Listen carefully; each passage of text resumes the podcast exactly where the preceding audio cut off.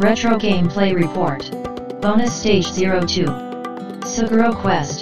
The Quest of Dice Heroes. 前回のね、うん進捗で、うん。もう最後の神殿に来ましたって言ったんですけど、うんうん。まあ多分クリアできるだろうとうん。踏んで、うん。まああと本音を言うと、うん。結構第五神殿がしんどくて、ちょ、まあや、やめようかなって思って。まあなんとか踏ん張って今、はいね、大神殿来てますけど、うんうんあの、もうね、次のモチベーションを用意してやろうってことで。なるほど。これをクリアしたら次これやるぞというね。うんそう。で、何やろうかな、みたいなのをうん。調べたりして、はいあの、正気を保ったんですけど。まあ次に遊ぶゲームを決めました。はい。あもう、ダウンロードで買っちゃいました。なるほど。うん。もうじゃあこのコーナーは続けていくつもりで。そうですね。わかりましで、そのゲームが、た。はい。見た目と名前だけは覚えてたけど中身をほぼほぼ知らないやつなんですよ。それは当然遊んだことはない。ないです。うん。繰り返しになるんですけど、絵で覚えてるうん。やつなんですけど、うん。川崎さん知ってるのかな？うん。えっ、と、スゴロクエスト、ダイスの戦士たちってやつを買ったんですよ。知ってます？えっ、とね、スゴロクエストは聞いたことがある。うん。その、サブタイトルがちょっとわからへんけど、スゴロクエストは知ってる。あもしかしたらこう、エデンの戦士たちにかけたのかなああ、そういうこと。わかんないですけど。ハードは？これは、1991年にファミコンで出たソフトで、あテクノスジャパンです。で、今、まあね、違うとこから出てて、まあ、3DS でダウンロードしたんですけど、なんか RPG っぽいんですよ。うんうん。クエスト言ってますからね。まあね。うんで、まあ、すごろく言ってるので、うん。ちょっとね、テーブルゲームの要素もくっついてるみたいで、なるほど。まあでもそれぐらいしかわかんないですけど、うん。で、イラストがね、箱絵も良かったし、うん。なんかドット絵も可愛くて、うん。あれ、選択式なのかな？なんか、4種、種族って言わないか。まあ、戦士、ドワーフ、うん。エルフ、うん。もう一人が多分ハーフエルフうん。から、なんか選んでやるみたいな感じなんですけど、なんかどれもいい絵なんですよ。うんうん。じゃあ、ゲーム内容としては、ロープレなんですね。多分、ロープレって書いてあったから。あ、そこまでもわかんないんですか？どんなゲームか。うん。まわからだ遊んでない。全然遊んでない。全く遊んでないです。あの、3DS って買うと、うん。あの、プレゼントボックスみたいな画像が最初に来るんですよ。うんうん。で、それをクリックすると、うん中からゲームのアイコンがポローンって出てくるんですけど、あまだそのプレゼントボックスすら開けてないんで、ーじゃあ楽しみですね。そうなんですよ。どうします？始まったら、ロープレじゃなかったら。すごろくやったらどうします？うーん、どうやって進捗を言うかが、ねえ。まあまあそこも含めてちょっと楽しみにしときましょうかね。はい。はい。ぜひ、あの、リンクの冒険をくじけずに、ここまで来たらクリアしていただいて。はい。うん。頑張りますよ。はい。Days of Life with Games. Brightbit Brothers. 前回で終わったリンクの冒険進捗レポートなんですが、はい。今回ははい。以前言われてた次の課題はい。の話を。はい、しましょう。お願いしますえーはいスゴロクエストっていうのをやってるんですけれども、ああ、言ってましたね、そういう。えーっと、今、うんもう、最後のクエストに来えーてるんですけれども、早くないそれ。うん。うん。うん。どういうこと？あのですね、うん。これ、ちょっと話が難しい。まあ、ゲームとして、さっとゲームの話しますね。うん。まあ、ダイスを振って、うん。マス目を移動していくんですよ。うん。で、最後のとこにボスがいて、みたいな感じなんですけれども、まあ、ドット絵がすごいいいなと思って始めたんですけうん言ど、まあ、その印象を損なわないすごい良いドットで、まあ、すげえいいんですが。あの、道具屋とか武器屋で売ってるものが最初から全部もう見えてるとか、ほう。あのだんだん増えてがないんですよ。もあ、一番強いの見えてるんや。うもう見えてうんる。で、しかもそれが、あの、うんなんていうかな、4キャラクター、うん。それぞれのやつが、うん。例えば戦士にはこの武器だよっていうカテゴライズとかがされてなくて、ザーッと並んでるんですよ。とか、まあなんかいろいろね、結。構91年のゲームとしてはどうかなっていう、ね。なるほどあの、ん B ボタンがキャンセルになったりならなかったりっていう。なったりならなかったり。うん。えっ、と、お店とかだとなるんだけど、うん。一回サイコロ振った後に、桃鉄とかだと B ボタンを押すと止まってくれてもう一回触れるはずなんですが、うんうん。その場面だと決定になるんですよ。なんでやねん。A も B も。だそういうところも、ま あどういうことまやあ、あるんですよ。うん。で、まあ言ったら、うん。すべて台数運次第です、このゲームは。はっきり言って。出た。本当に運ゲーなんですね、じゃうん。で、レベルがね、あ。うん。あるんで、一応ロープレ部分はもうちゃんとあるので、レベル上がるんですよ。はいで、。上がるんだけど、うん。台数運をこっちが全くいじれないので、ああ、じゃあ、ダイス運をなんかコントロールするアイテムとかはないんですね。ないし、その、うん例えば6面ダイスの、うん。えっ、と、レベルが上がったから、好きな面の数字を1個上げていいよとか、うん。だったら、うんまあ、6を7にしようかなとか、1をじゃあ、なくしてうん2を2つにしようかなとかできるじゃないですか。うんうんうんなるほどこれ。ないので、本当に運。はい、台数運なので、さっうん。き余裕で倒した雑魚に、うん。5回6回ミスが出て、殺されるとかが起きるんですよ。ほどんなに攻撃力があっても、ー。ダイスの数字比べをする以上、うん。うん。相手を下回ったら当たらないので、すごいですね。はい。すごいですよね。で、うん。回復魔法を唱えたとするじゃないですか。うんうん。ダイス運が悪くて、うん。負けますよね、ダイスに。そうすると、魔法は発動しない、うん MP は減る、相手の攻撃を食らうっていう、ええ 結構、きついんですよ。なんか TRPG みたいですね。ああ、そうか。サイコロ振って出目が悪いとうん大変なことになるみたいなね。まあそういうゲームなんですけど、うん。まあ頑張って。最後のクエストまで来ました。すげえ。はい。運が良かったんですかじゃあ？実はですね、うん。僕が選んだキャラが、うん。いや他のキャラも使うかもしれないですけど、割と序盤で覚える魔法に、うん。ダイス目を操作するっていうのがあるんですよ。すごい。でね、これでも戦闘には効かないんです。フィールド移動の時は、うん。好きな目がもう出せちゃうんですよ。お、すごいじゃないですか。で、フィールドの中に、踏むと人と出会うとか、踏むうとんうん女神が出てきて武器を強くするとかって中にうん、うん。回復の泉があるんですね。うんうんで、最初例えば100でヒットポイント始まったとするじゃないですか。うん。うん。で、そのキャラのヒットポイントのマックスって100じゃなくて、うん。全キャラクターのうん。何レベルだろうが、うん。マックスは999なんですよ。マジか。ということは、回復すればするほど、そう。そういうこと。そういう仕組み。すごい、なんかいろいろ思い切ったシステムですね。でしょ？だから、あの、回復の泉をどんどん踏んでそういういけことか。ば、あの、うんボスまで、すごいヒットポイントの状態でいけるんですよ。すげえ。で、ボスまで行ったら、うん。あの、まあ、産んだのみ。なるほど。うんある意味バランス取れてんのか、それ。うんどうなんだろう。でもまあ、レベル上げていけば、一発の破壊力が上がったり、なるほど、ね。あ、の、ダイス目を良くする魔法が使えたりとか、まあ、いろいろあるので、ギリギリ、ギリギリ成り立ってる。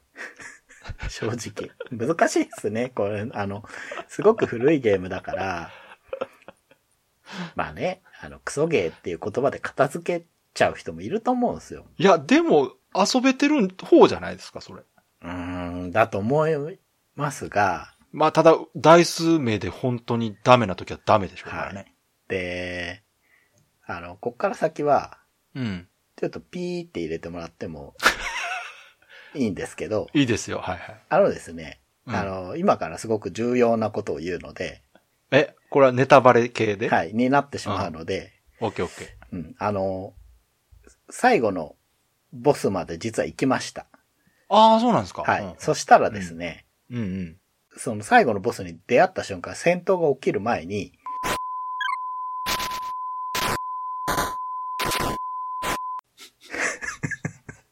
えーどういうことそれ？うん、そう、クリアできるんですかそれ？うん、ああ、できるんだと思いますよ。いや、あの、ださすがにすごいびっくりして、うん。な、なんかちゃんとテキストを読まなかったというか、うん。まあ、読んでたんだけど、まあなんていうかな。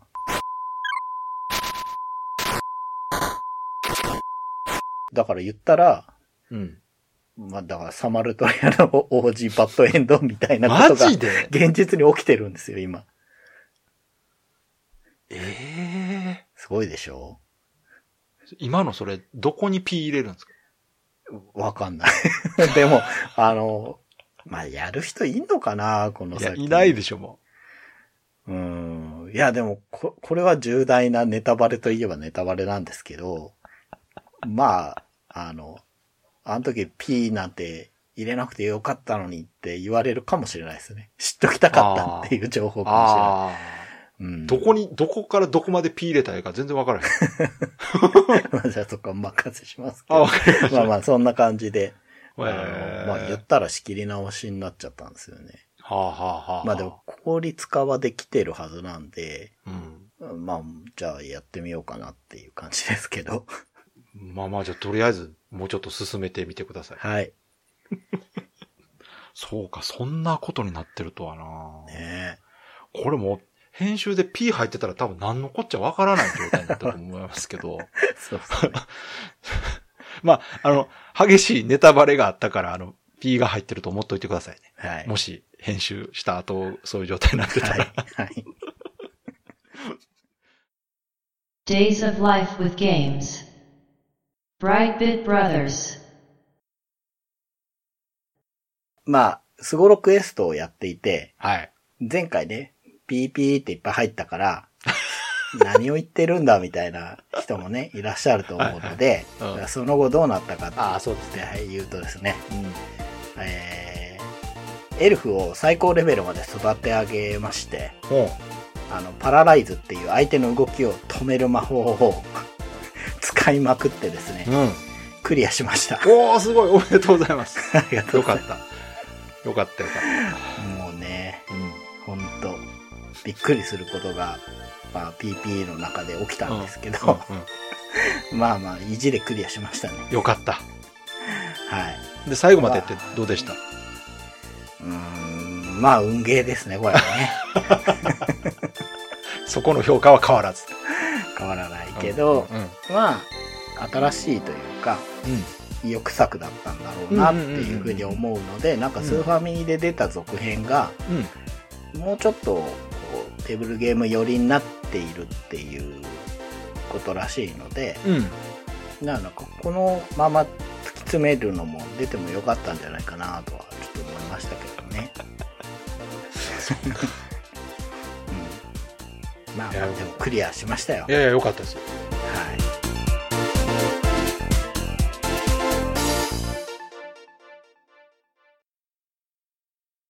今回のレポートは、スゴロクエストダイスの戦士たちということで、ステージ040608でうん。話したものをまとめたものですね。はい。3回だったんですね。うん。そうですね。結構早い。うん、うん、うん。まとめたらなんか13分ぐらい。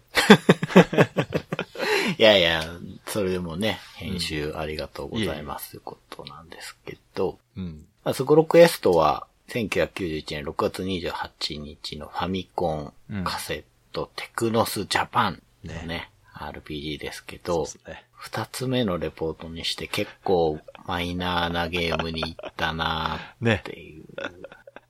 しかもこれもなかなか序盤はもう、長谷川さんがぼやいてたのと、うん。あとはあの、P が多すぎる。ね、改めて繋げて聞くと、うん。わなんもわかんないですね。かん。でも、あれはね、一応、クライマックスというかね、エンディングの革新部分なんで、そうなんですさすがにねうん。うん。そうなんですけどね。うそうそうそう。なのでゲームのね、説明をもうちょっとうんしようかなと思うんですけど、箱裏にですね、ん。ボードゲーム風サイコロバトルああ、言って RPG、たね。斬新なゲームシステム満載だって書いてあって、うんうんまあ本当にそうなんですよね。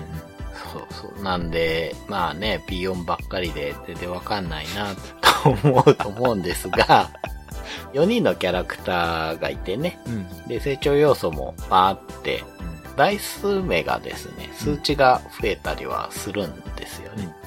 で、ファイターが攻撃魔法、どっちもいいバランス型で、ドワーフがヒットポイントと攻撃度が高い。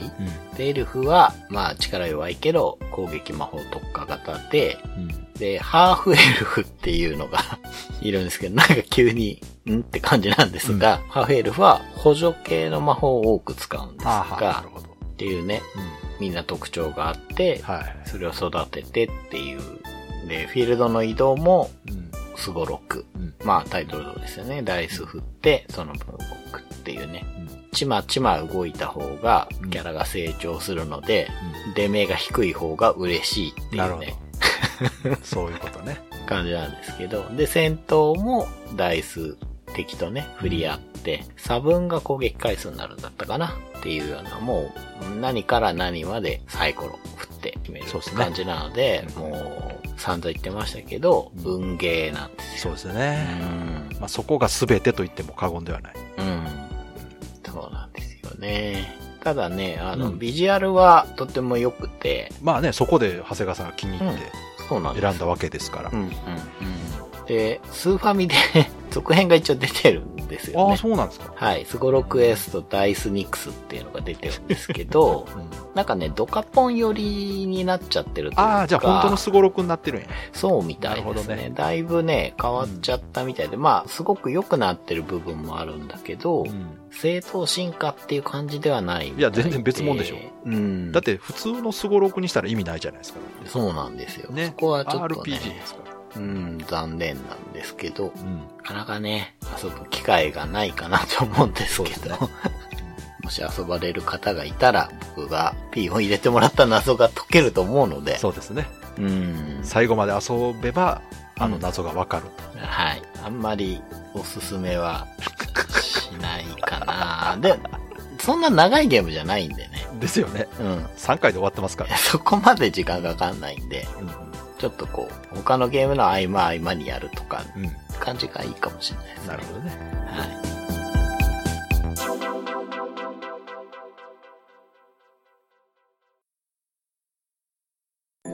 この番組は、ブライトビットブラザーズという番組のエンディングコーナー、レトロゲームを遊んでその感想を話す、レトロゲームプレイレポートをタイトルごとに1本に再編集したものです。本編のブライトビットブラザーズでは、他にもたくさんのレトロゲームについて話しています。レトロゲームプレイレポートを聞いて気に入っていただけたなら、本編のブライトビットブラザーズも聞いていただけると嬉しいです。